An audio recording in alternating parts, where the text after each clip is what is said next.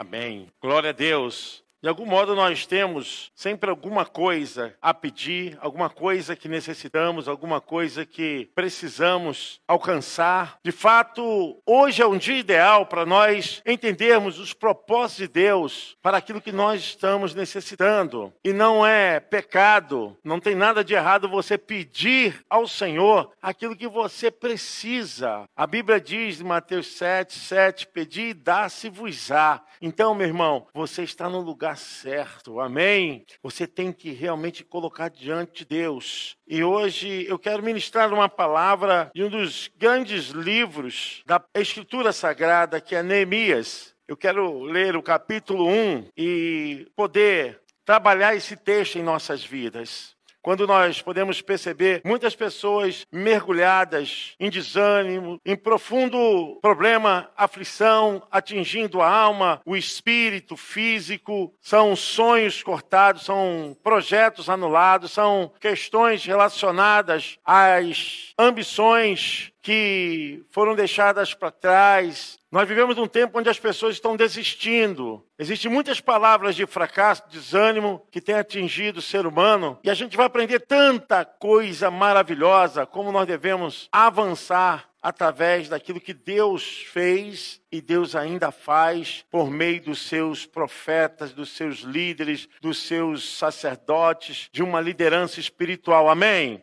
Você acredita que Deus usa a liderança espiritual para te abençoar? Você crê nisso? Diga amém. Eu creio. Glória a Deus. As palavras de Neemias, filho de Acalias, sucedeu no mês de Quisleu, no ano vigésimo, estando eu em Suzã, a fortaleza, que veio Hanani, um de meus irmãos, ele e alguns de Judá, e perguntei-lhes pelos judeus que escaparam, que restaram do cativeiro acerca de Jerusalém, e disseram-me: os restantes não foram levados para o cativeiro. Lá na província estão grande miséria e desprezo, e o muro de Jerusalém fendido e as suas portas queimadas a fogo. E sucedeu que, ouvindo eu essas palavras, assentei-me e chorei, e lamentei, e lamentei por alguns dias. E estive jejuando e orando perante o Deus dos céus, e disse: Ah, Senhor, Deus dos céus, Deus grande e terrível, que guardas o conserto e a benignidade benignidade para com aqueles que te amam e guardam os teus mandamentos. Estejam, pois, atentos os teus ouvidos e os teus olhos abertos para ouvires a oração do teu servo, que eu hoje faço perante ti, de dia e de noite, pelos filhos de Israel, teus servos, e faço confissão pelos pecados dos filhos de Israel, que pecamos contra ti, também eu e a casa de meu pai pecamos, e de todos nós corrompemos contra ti, não guardamos os mandamentos mandamentos, nem os estatutos, nem os juízos que ordenaste a Moisés teu servo. Lembra-te, pois, da palavra que ordenaste a Moisés teu servo, dizendo: Vós transgredireis, eu vos espalharei entre os povos, e vós vos convertereis a mim, e guardareis os meus mandamentos, e os fareis então, ainda que os vossos rejeitados estejam no cabo do céu, de lá os ajuntarei e os trarei ao lugar que tenho escolhido para lhe fazer habitar o meu nome. Estes ainda são teus servos e o teu povo que resgataste com a tua grande força e com a tua forte mão. Ah, Senhor, estejam, pois, atentos os teus ouvidos à oração do teu servo e à oração dos teus servos, que desejam temer o teu nome e faze prosperar hoje o teu servo e dar-lhe graça perante este homem. Então era eu copeiro do rei. Amém. Podeis assentar, irmãos. Amados irmãos, o livro de Neemias é um livro pós-exílio babilônico. Neemias provavelmente nasceu no período do cativeiro babilônico. Nasceu dentro desse exílio, aonde o povo de Deus havia sido levado para a Babilônia. Os pais de Neemias, e Neemias nasceu dentro desse cativeiro não conheceu a sua pátria, não teve qualquer relação com a sua terra, com a sua cultura e toda a sua regionalidade, nasceu dentro da cultura babilônica. Mas a gente entende aí profundamente que Neemias é um homem apaixonado por Deus. Ele é estritamente ligado às coisas espirituais do Deus de Abraão, de Isaac e Jacó, dos concertos que ele conhecia através da palavra de Deus. E ele relata isso. Este livro eu indico, eu estou aqui orientando você. Leia esse livro. Esse livro vai te encorajar. Este livro vai mexer profundamente com os seus sonhos, com as suas aflições, vai remover muitos impeditivos dentro de você. Considero o livro de Neemias uma das maiores alavancas de Deus para mostrar que Deus é Deus e homem é homem. O livro de Neemias remove os obstáculos. Ele transcende a uma visão limitada, uma visão de ficar crendo simplesmente nas circunstâncias, porque nós somos levados a isso. Até a própria neurociência está comprovando isso.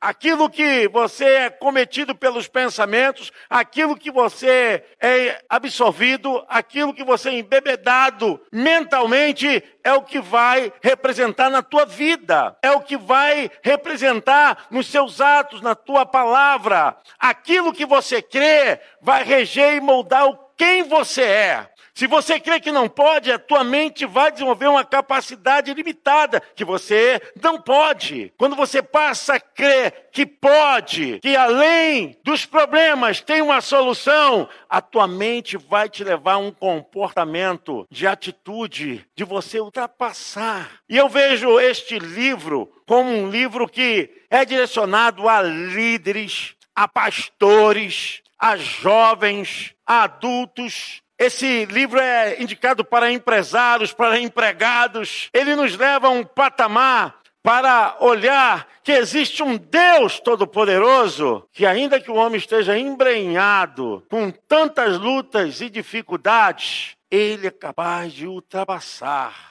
Professores deveriam ler esse livro, líderes, teólogos lerem mais esse livro. É um livro tremendo que remove de nós uma visão utópica, uma sensação mesquinha da vida. Meu irmão, eu te desafio, depois que você ler esse livro, você nunca mais será o mesmo. Nunca mais. Nós precisamos apre aprender com Neemias o que Deus é capaz de fazer com aquilo que nós temos, com aquilo que nós somos. Quando muitas vezes nós olhamos e os nossos olhos, os nossos pensamentos ficam presos às circunstâncias. E você vai falar assim: ah, pastor, não é fácil. E eu vou dizer: não é fácil mesmo, não. Nunca foi fácil. Quem disse que foi fácil? O problema é que nós vamos ficar sempre na média daquilo que nós somos colocados para fazer. Sabe? Quando Deus te chamou, vai além do que você é. Seja muito mais do que você tem sido. Ultrapasse os teus limites. Corra risco.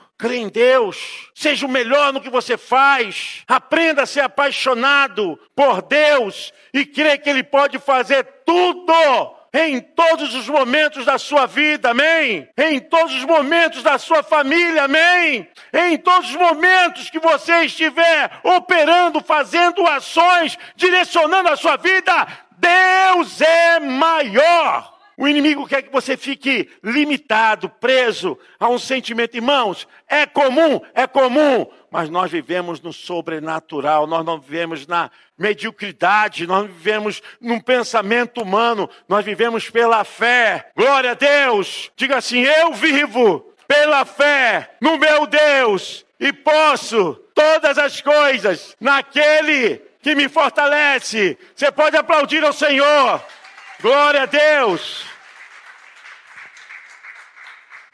Nem todos vão ver como você vai ver. Nem todos sonharão aquilo que você está sonhando. Confiar e acreditar é muito mais do que ficar olhando para o lado, para trás. É sentir que você está sendo conduzido pelas mãos do Eterno, do Criador. Neemias é um homem que é atravessado pelos mesmos sentimentos que os nossos. E muito pior é o que ele vive, porque Ele é um homem que estava debaixo de um cativeiro. Embora o contexto bíblico revela que alguns já haviam saído, mas eles viveram 70 anos num cativeiro. 70 anos é a média de uma geração. Então, uma geração entrou para o cativeiro e morreu uma geração, e ali foi nascendo dentro do cativeiro. O texto é muito claro, porque quando o rei da Pérsia invadiu a Babilônia, ele liberou todos os que estavam naquele cativeiro, todos, para as suas terras. Voltem para as suas terras, reconstruam. Teve três momentos de saída do povo do cativeiro para Jerusalém. Três momentos. Primeiro momento,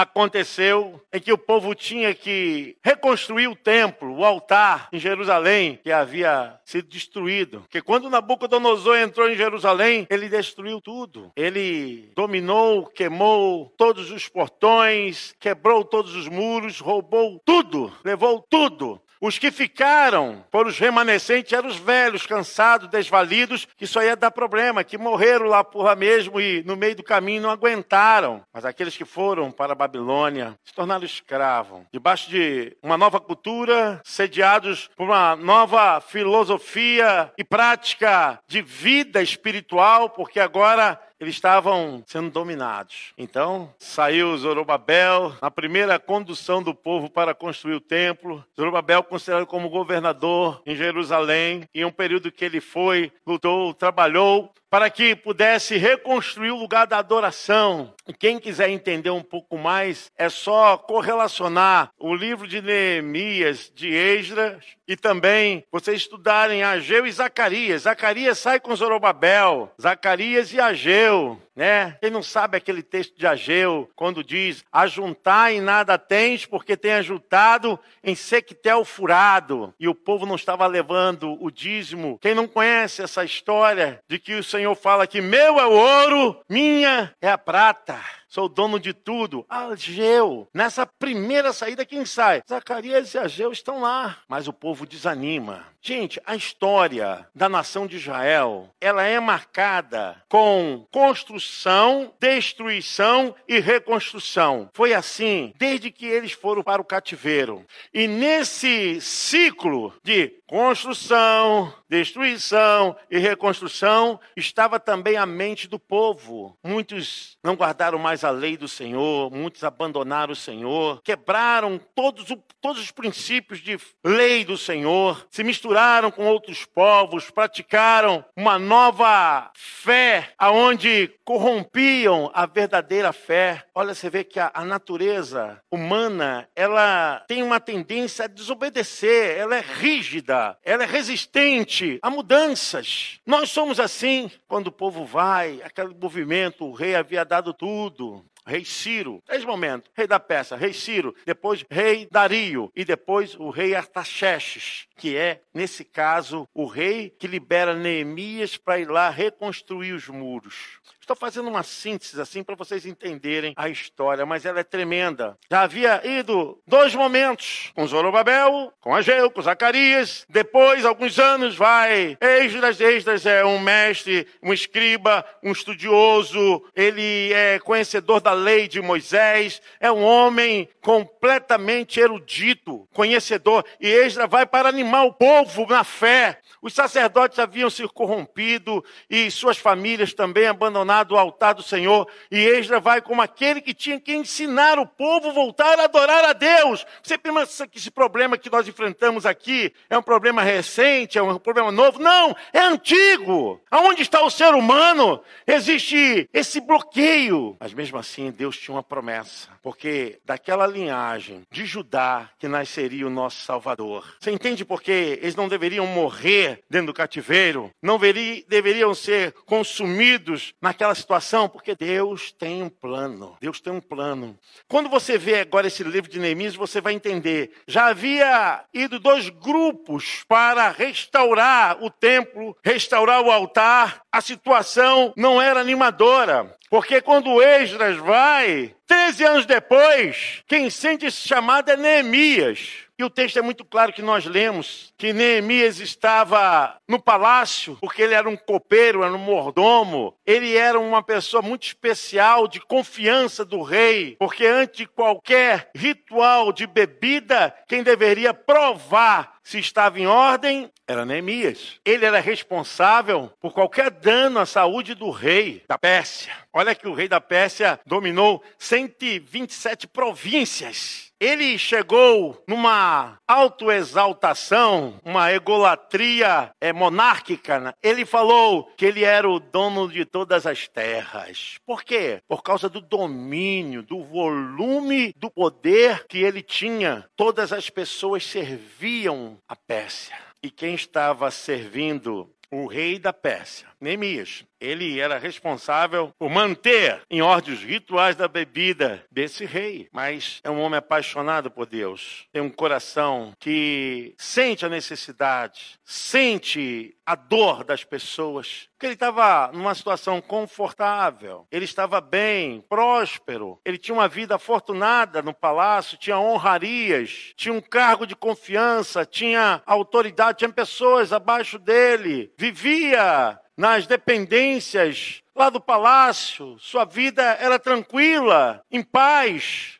Mas o texto diz que quando o seu irmão e os irmãos judeus retornam para a Pérsia, e naquela condição ele descobre, através da notícia, que os irmãos que haviam ido para restaurar o templo, eles estavam desanimados, eles estavam tristes e não só isso, que os muros continuavam quebrados e as portas estavam em cinzas. O texto diz: estão em grande miséria, verso 3. Miséria não é só uma coisa de se ouvir, mas de se viver. Eles estavam em miséria, desprezo, os muros de Jerusalém estavam derribados e as suas portas queimadas. Olha que situação terrível. A Bíblia diz que, tendo ele ouvido essa notícia, ele entrou num estado profundo de tristeza. Ele sofreu um, um baque forte. E o que acontece, irmãos, é quando ele passa a jejuar e orar. Essa leitura que nós fizemos é uma oração. Ele tem sua alma impregnada com as coisas de Deus. Ele começa a orar e quando ele ora, ele fala a respeito da situação de que tudo aquilo estava acontecendo foi porque o povo desobedeceu a Deus.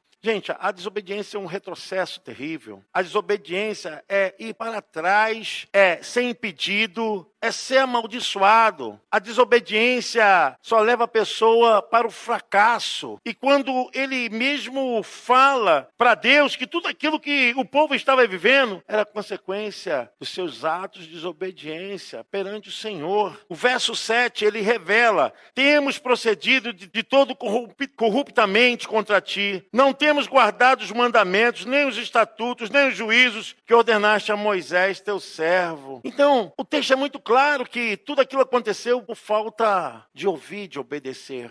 Às vezes a gente fala isso e em casa, no trabalho, e às vezes na rua a gente escuta isso, mas o nível de desobediência é um nível alto. E aí o nível de desespero, de desgraça, de desprezo, de humilhação, de pessoas mal afortunadas é terrível. Muitas pessoas estão sofrendo por causa desse espírito, porque é um espírito. A desobediência é um espírito porque tem vida. Não é uma coisa assim apática, não. É uma coisa que gera vida e a pessoa vive naquela desobediência. Ela trava todo o seu processo para avançar na vida. E o texto diz bem claro, né, que eles foram de certo espalhados e foram espalhados. Se vocês quiserem saber, a nação do norte, reino do norte, quando entra para o cativeiro da Síria, eles desaparecem, as dez nações desaparecem. As duas nações que voltam para Jerusalém é a nação em que ficou o reino de Judá. O restante, todas elas somem. E somem e não se sabem o seu paradeiro. Não tem mais nenhuma genealogia,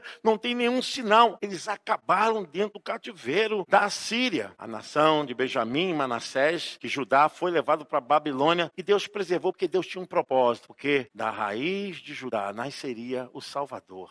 O que eu quero passar para vocês são tantas experiências, tantos sinais, tantas coisas importantes que acontecem nesse livro, que é um desafio para nós. Primeiro, entendermos que Deus, ele se incomoda com a nossa contrição, ele se incomoda com o nosso estado, que entramos nessa harmonia com ele, numa entrega profunda. Essa entrega, esse despojamento de alma diante de Deus, mexe com Deus. O Salmo 51, versículo 17 diz assim: que um coração compungido e contrito, Deus não desprezará. A um coração quebrantado e contrito, não desprezará, desprezarás, ó Deus. E essa é uma grande verdade, quando existe sinceridade, quando a razão mistura com a fé, quando as pessoas inteligentemente entendem o que fizeram, o que aconteceu, mas que são capazes de mudar, de transformar, deixando o passado obscuro, constatando o presente e projetando o futuro. E essa relação Neemias, quando entende, é hora de se quebrantar, ele se quebranta diante de Deus, ele ora. Mas como é que ele ia deixar o palácio para fazer a obra da reconstrução dos muros e motivar os irmãos que estavam lá há tantos anos desanimados? E fora a própria corrupção entre os judeus que haviam saído naquela primeira leva. Eles se corromperam, eles se misturaram entre si. Existia até atitudes é, desagradáveis, desonrosas. Olha como é que acontece quando a palavra de Deus sai, quando a palavra de Deus deixa de operar, tudo de pior pode ocorrer. Neemias, quando vai servir ao rei, o rei vê o seu semblante caído. Seu semblante estava caído, entristecido. E o rei Artaxerxes pergunta: O que está acontecendo com você? O rei estava sentado no trono e a rainha também sentada no trono. E ele percebe. E Neemias fala: A sua fala é justamente de um homem que estava derrotado. Ele se importou com pessoas que ele não tinha qualquer intimidade, porque a separação de tempo e espaço era muito grande entre Neemias e aqueles que foram reconstruir o templo. Mas a sua alma estava em Deus, eram seus irmãos, é a voz do sangue, ele está envolvido profundamente com o sofrimento dos seus irmãos. É uma das coisas que mais, assim, me chama a atenção é essa preocupação de sentir a dor no lugar do outro. E Neemias está assim. Se você ler o capítulo 2, você vai entender o que eu estou falando, que é importante você estudar esse livro. E o rei vê esse sofrimento. Por que está triste o teu rosto? Perguntou, você está doente? É tristeza do coração, Neemias? Então, ele abriu seu coração para o rei. Viva, ó rei, para sempre. Como não me estaria triste o rosto se a cidade onde estão os sepulcros de meus pais está assolada e tem as portas consumidas pelo fogo? Disse-me o rei: Que me pedes agora? E Neemias orou: Se for do agrado do rei, se o teu servo achar mercê em tua presença, peço que me envies ajudar a cidade do sepulcro dos meus pais para que eu reedifique. Irmãos, a história é fantástica porque parece aí começar uma grande aventura quando o desconhecido, quando as tramas, quando as dificuldades precisam ser enfrentadas, precisam ser vistas, precisam ser tocadas. Não é para recuar, mas é para avançar, porque muitas pessoas olham para você e olham para a história da sua família e acredita que é o fim. E Deus diz: Eu tenho um plano para você. Eu tenho um plano para a família, eu tenho um plano para a sua história. Quando então Neemias falou isso, o rei achou graça e derramou sobre Neemias toda a provisão deu dinheiro, deu os seus soldados para conduzi-lo até aquela cidade, deu a ele o título de governador, deu a ele autoridade. E quando Neemias chega naquela cidade, que era a sua cidade, ele vê, constata os muros destruídos, as portas, porque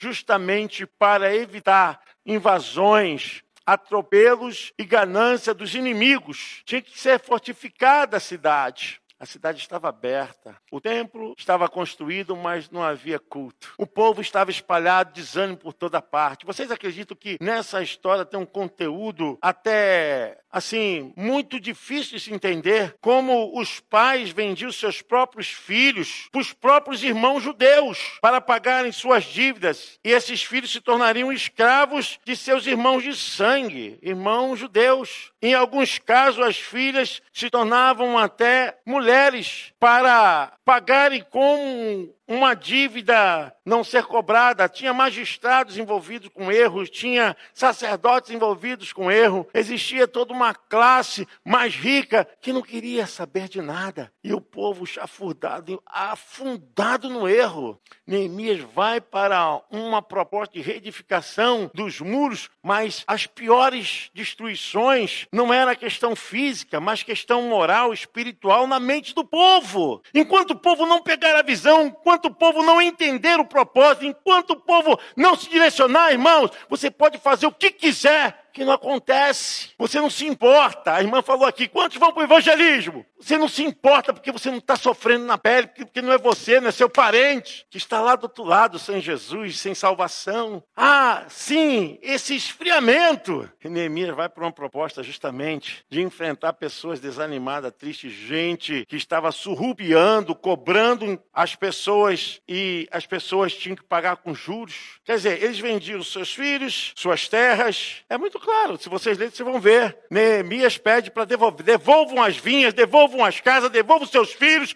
e restituam o dinheiro que vocês pediram juros. A situação. Mas eu quero passar para vocês o seguinte: a cidade de Jerusalém, ela precisava agora sofrer transformação. E não foi fácil. Eu vejo nesse texto a coragem, a humildade. Existem aqui algumas características que eu separei sobre a vida de Neemias, que é muito impressionante para nós em relação a essa entrega que ele dá, para esse propósito que ele quer viver. Neemias é um homem determinado, humilde, um homem de fé. Ele é um homem que não desiste. Neemias é um homem que vai além do medo, porque, pastor, não é fácil. Todos nós temos medo, irmão. Todos nós temos medo, meu irmão. Quando a pessoa fala que não tem medo, não é porque ela não tem medo, que ela vence o medo. Ela vai além do medo, porque não é fácil e nunca será fácil. Nós não podemos nos acomodar numa situação, ah, está bom, está tranquilo, enquanto as coisas estão precisando ser edificadas, restauradas. E o incrível é que Neemias era um homem determinado.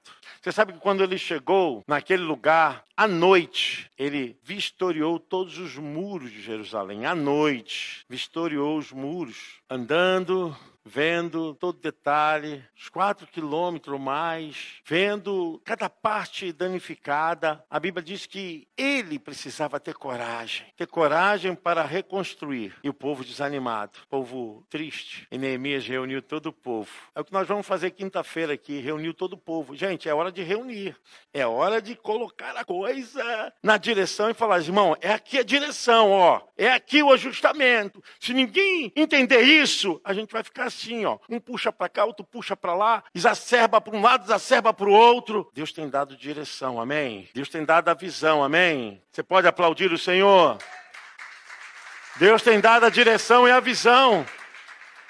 Quando Neemias chega lá, ele reúne o povo. Os sacerdotes que eram responsáveis pelos cultos, então começaram a se animar. Mas Deus precisava fazer algo muito forte, porque os inimigos queriam impedir a obra. Os inimigos queriam impedir o trabalho da reconstrução. Se não bastasse o próprio desânimo na vida do povo, nos pensamentos, na forma do povo agir, agora pensar que existiam inimigos externos que iam lá tentar enfrentar enfrentar, desafiando, uma oponência violenta. A primeira coisa que os inimigos fizeram foram contestar a identidade da autoridade de Neemias. Quem é você? Não é assim que as pessoas fazem conosco? Quem é você? O que, que você vai fazer? Você acha que pode? Olha só. Aí acusando-o de que ele estava tentando fortalecer a cidade para ir contra o rei da Pérsia, porque o rei da Pérsia vivia de quê? De tributação, gente. O texto é muito claro. Vocês vão ver mais à frente. O povo trabalhava e tudo que eles faziam tributava ao rei da Pérsia. É assim. O cativeiro é dessa forma. Quem está debaixo desse sofrimento paga um preço muito alto.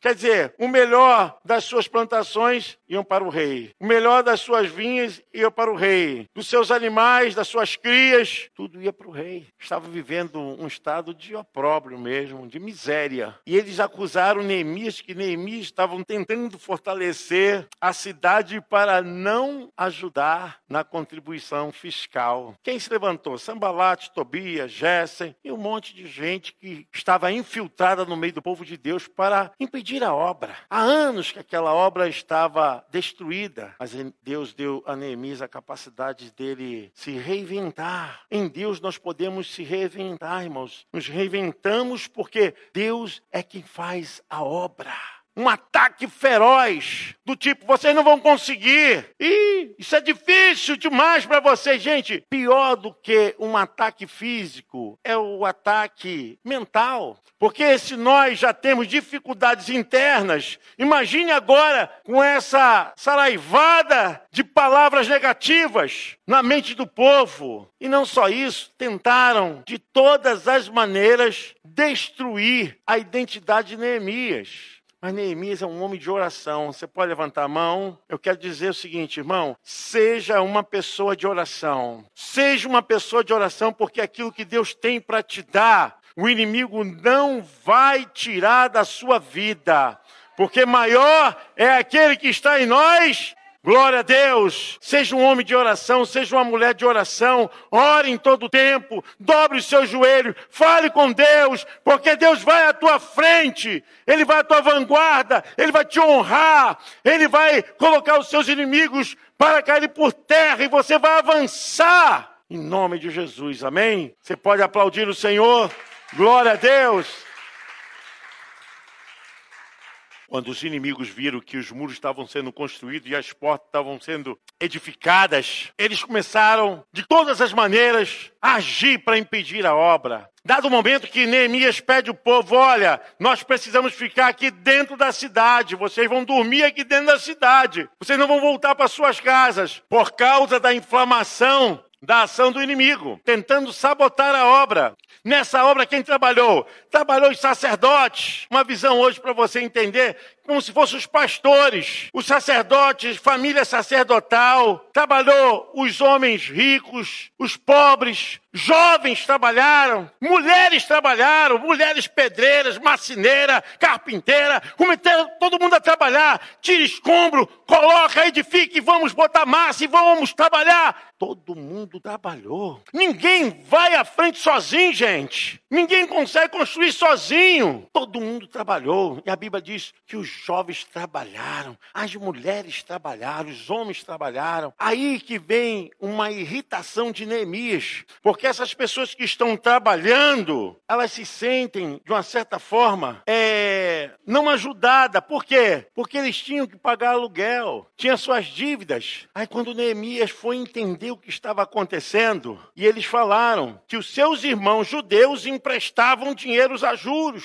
que eles estavam pagando, mas eles não estavam estavam recebendo porque estavam na obra de Deus. Olha só, alguns venderam suas filhas, deram como pagamento a colheita que tinham, suas vinhas, seus gados. Aí Neemias fala: Olha, vocês são piores que aqueles que vos escravizaram. Se vocês receberam a liberdade para reconstruir as suas terras, como pode os próprios irmãos colocando peso sobre seus irmãos? Estava tudo desarrumado. Então, eles começaram a devolver. Devolveram tudo. A coisa começou a andar. Mas aí o que, que, o inimigo faz? O inimigo tentou contra Neemias por cinco vezes. Governador de Samaria, chamado Sambalate, o servo Tobias e o Gessen também, que eram tudo empregados de Sambalate, queriam impedir, porque tirando o líder da direção, o que, que faria? Desanimaria a obra. Gente, é tremendo. Vocês já ouviram aquele texto falar assim, que Neemias diz, quando eles chamam Neemias, Neemias falou: Eu não posso parar porque estou envolvido numa grande obra. Se trata desse momento, porque queriam tirar Neemias do contexto. Por cinco vezes: primeiro, segundo, terceiro, quarto, quinto. Neemias não vai. Por último, tentaram agir de armação, subornaram alguém de dentro da cidade, falando: Neemias, ó, a pressão está grande e vem contra ti, pessoal pessoas que querem tirar a tua vida, entre para o templo, porque você lá vai ficar guardado. Então, Neemias tem a visão de Deus e entende o seguinte: se eu entrar para o templo, eu vou ser posto como alguém que criou corrupção dentro do templo, porque só quem podia entrar no templo era quem? Os sacerdotes. E Neemias não era sacerdote. Neemias era um homem usado por Deus, um líder usado por Deus, alguém que foi chamado para um aspecto prático, para desenvolver capacidade no povo, mas ele não era dirigente de culto. O que, que o inimigo quis fazer? Ele entra no templo, ele é condenado pelos seus próprios irmãos como alguém que quebrou a lei de Moisés. E Neemias, ele não aceita esse tipo de propostas. Ele sai. Essa conspiração não convenceu Neemias. Ele consegue continuar na obra. Dado momento, o povo estava com a mão trabalhando e uma mão segurando a arma. A lança, flecha, trabalhando. Dado momento, se houvesse uma invasão, essa mão parava e a outra trabalhava. Eles não pararam. E o que acontece, irmãos? Aquilo que estava em horror, em estado de depressão há 70 anos, foi reconstruído em 52 dias como explicar uma coisa dessa? Mas o povo estava animado, o povo se animou, o povo creu na palavra da liderança, o povo creu na palavra daqueles que estavam falando por parte de Deus. Suas famílias foram abençoadas. Olha, é tremendo, mas não para por aí. É muito mais do que isso que eu estou falando. Mas eu quero que vocês assumam um propósito hoje. Gente, são 13 capítulos. Duas horinhas você lê o livro de Neemias, ó fácil. Duas horinhas, lê com tranquilidade, marcando. Você vai ver o quanto esse homem teve a inspiração de Deus. Ele era um homem de estratégia, de logística, visionário, empreendedor, manso, humilde de oração, um homem que confiava em Deus, porque uma coisa é quando você vai fazer e dá tudo certo, beleza, eu quero ver quando você vai fazer e não dá nada certo, se o teu coração vai continuar. Porque nós pensamos que a vida é assim, né? É um pacote pronto lá do céu, puf, Aí eu vou andar nesse pacotinho. Ah, da vida nós construímos todos os dias. Por isso que a Bíblia diz que o justo viverá pela fé, porque a gente não sabe o que vai acontecer amanhã, mas pela fé eu confio em Deus que vou conseguir. Nós estamos diante de um grande desafio. Ou nos acomodamos na história da nossa vida, na história da nossa fé, ou ultrapassamos os limites para entender o que Deus tem para as nossas vidas. Eu quero hoje te desafiar. Saia dessa mediocridade espiritual visionária a respeito de você, da sua família. Deus tem coisas maiores. Ah, pastor, a dificuldade é grande.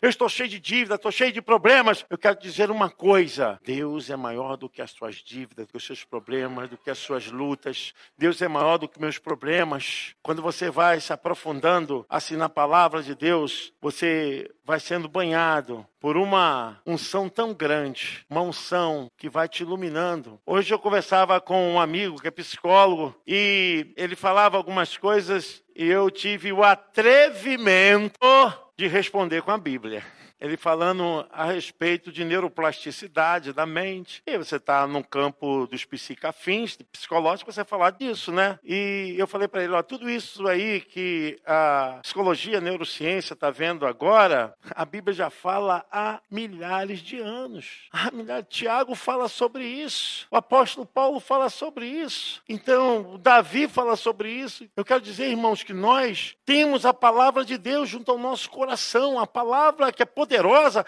uma riqueza, um tesouro, uma bênção de Deus. Olha, você tem perto de você, que te renova, que te faz vencedor. É a palavra que te mostra o caminho da salvação. O próprio Senhor Jesus Cristo mesmo declarou essas coisas lá em João 5:39, né, que nós devemos buscar o seu entendimento, a sua palavra. Examinais as escrituras, porque vós cuidais ter nelas a vida eterna, e são elas que de mim testificam. É a palavra de Deus. Traga a palavra para a sua vida, para o seu dia a dia. Nós nos afastamos como povo lá do passado, da lei do Senhor. É interessante como nós temos filosofias e ações práticas humanistas para determinar o que é melhor e o que é pior para a nossa vida. E desprezamos a palavra. Irmão, eu te desafio, é um desafio que eu faço com você. É um desafio que eu faço com você. Se você ler o livro de Neemias, você nunca mais será o mesmo. Porque a obra que Deus vai fazer na tua vida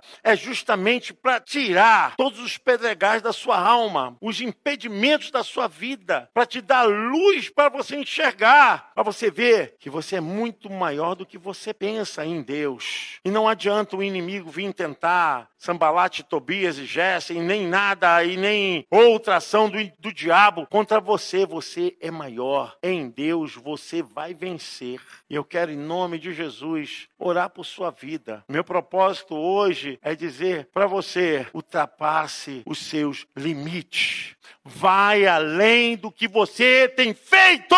Pastor, tá difícil. Pare de ficar dando promoção para os problemas. Depois que inventaram se está difícil, ninguém quer saber de lutar, de dizer, eu vou vencer, eu vou com Deus. Eu quero dizer, meu irmão, você em Deus pode alcançar o que você está sonhando. E tem sido muito difícil, mas difícil sempre foi. Agora nós precisamos falar, Senhor, contigo eu vou fazer proezas. Contigo eu vou fazer proezas. Eu gosto muito de Romanos 8, 28, para encerrar, quando o apóstolo Paulo, ele entende que nós somos cerceados, somos, de uma certa forma, é, atravessados por coisas que, às vezes, a gente não espera, são problemas, dificuldades, e são coisas que a gente não consegue resolver. Tem coisas que a gente não consegue resolver. A gente vai sendo embolado, e lá na frente Deus vai fazer a obra. Tem coisas que acontecem, assim, e o apóstolo Paulo fala dessa visão de fé, mas também com o pé na nossa humanidade. Mas fala, só, se você ficar olhando para a sua humanidade, você não vai sair para lugar nenhum. Você é humano, mas o poder que opera em você é poder sobrenatural. Paulo diz: "E sabemos que todas as coisas contribuem juntamente para o bem daqueles que amam a Deus, daqueles que são chamados por seu decreto, para o seu propósito, em outra tradução. Eu quero dizer para você, meu irmão, avance. Quando se quer alguma coisa, tem que se pagar o preço. Quando se sonha por alguma coisa, você faz ações para chegar onde você quer. Eu vejo pessoas só reclamando, murmurando. Meu irmão, tire isso da sua cabeça. Você pode. Deus é maior. Você tem que sair daqui com um compromisso. Primeiro, compromisso com Deus. Compromisso com Deus. Compromisso de vida espiritual. Compromisso com a sua igreja. Compromisso com seus sonhos, seus projetos. Você vai além do que você tem feito. Amém? Diga assim: eu posso ir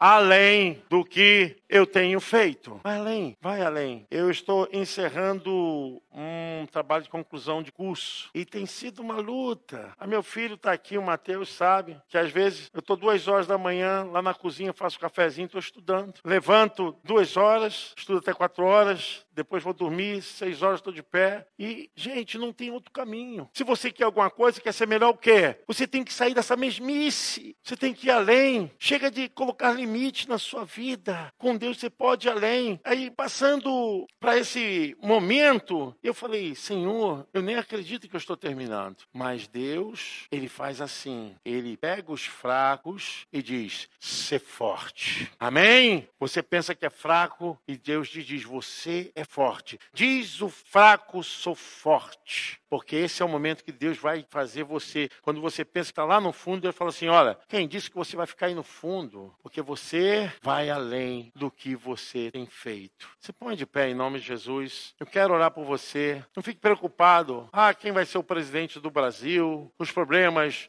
aonde vai abrir a porta. Uma coisa que eu quero que você faça, tenha um compromisso com Deus. Compromisso com Deus. Leia a Bíblia, sua vida espiritual. Volte para sua casa espiritual. Volte para sua casa espiritual. Esteja aqui, receba a palavra, receba o louvor. O louvor estava ali naquela proporção e eu digo, Senhor, que maravilha. Recebe, meu irmão. E através do seu louvor você está dizendo para Deus, eu confio em ti, Senhor. Eu quero orar por você, meu irmão, porque eu penso que é um tempo de reconstrução. É um tempo da gente reconstruir os nossos muros, muros familiar, emocional, educacional. Os nossos muros estão caídos. As portas da nossa cidade interior estão queimadas. Aí entra tudo quanto é inimigo, né? O medo, o desespero, a afronta, a humilhação. É tempo de nós reconstruirmos o muro da nossa alma. Fazemos como Neemias. Neemias fez isso e eu quero que você faça também nessa noite. Eu quero orar por você. Põe a mão na direção do seu coração, em nome de Jesus. Senhor Deus e Pai, nesse momento Eu quero que o seu espírito possa tocar profundamente na alma desse meu irmão, dessa minha irmã. E quero declarar em nome de Jesus que, como o Senhor usou Neemias, o Senhor possa estar me usando agora para falar a esse povo, para avivar a fé de pastores, de líderes, de intercessores, de homens de Deus, mulheres de Deus, de pessoas que estão aqui visitando. Pai, em nome de Jesus, renova nossa vida. Reconstrua, Senhor Deus, aquilo que ficou quebrado. Senhor, refaz de novo, Senhor. Reedifica a nossa vida. Pai, eu quero pedir em nome de Jesus Cristo que todo medo, desespero, caia por terra nessa hora. Que entre o teu poder, Senhor Deus. Pai, que esse meu irmão, minha irmã possa sair daqui acendiado, vontade de ler o livro de Neemias, estudar, de entender mais profundamente, de tomar posse dessas palavras, dizer: Eu quero agir como Neemias. Pai, acende na alma dos teus servos essa vontade de receber esse novo, de mudança, de transformação, de prosperidade, de crescimento, de ascensão, Senhor Deus, de cura, de libertação. Ai, Espírito Santo! Clamo a Ti. Quebra, Senhor Deus, agora todas as ataduras da nossa mente. Nos dê força, Senhor, para que possamos dizer ao mundo, às pessoas, que em Deus há poder e a vitória. Senhor, abençoa. Nós te pedimos. Diga assim: Eu recebo essa palavra, essa oração na minha vida para fazer o melhor de Deus para sempre. Amém. Você pode aplaudir o Senhor. Deus te abençoe. Deus te abençoe. Deus te guarde, tá? Espero vocês aqui na terça-feira. Na quinta-feira, nós estaremos aqui nos nossos cultos. Levante a sua mão. Porque até aqui, por isso estamos alegres.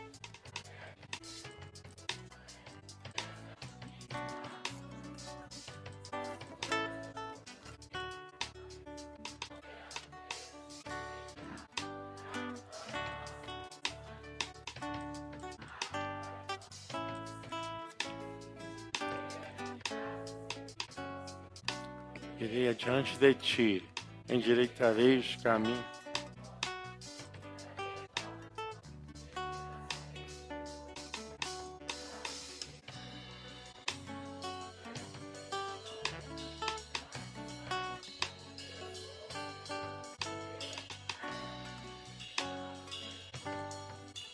Graças a Deus. Antes da benção apostólica, eu quero agradecer a presença do Tiago Torres, da Assembleia de Deus de Edson Passo, Roberto Bispo, a família Bispo, né? Família linda, né? Roberto Bispo, Lourdes Bispo, Larissa Bispo, Lucas Bispo.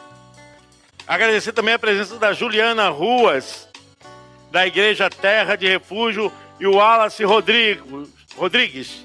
Sejam bem-vindos em nome de Jesus e volte sempre, tá? Levante a sua mão e que a graça do nosso Senhor e Salvador Jesus Cristo, que o grande amor de Deus Pai e que a doce, a maravilhosa presença do Divino Espírito Santo esteja com todos vocês, irmãos, com suas famílias, com toda a igreja de Jesus espalhada pela face da terra e o povo de Deus diz: Deus te abençoe, cumprimente um ou mais de uma pessoa, vai na paz, shalom.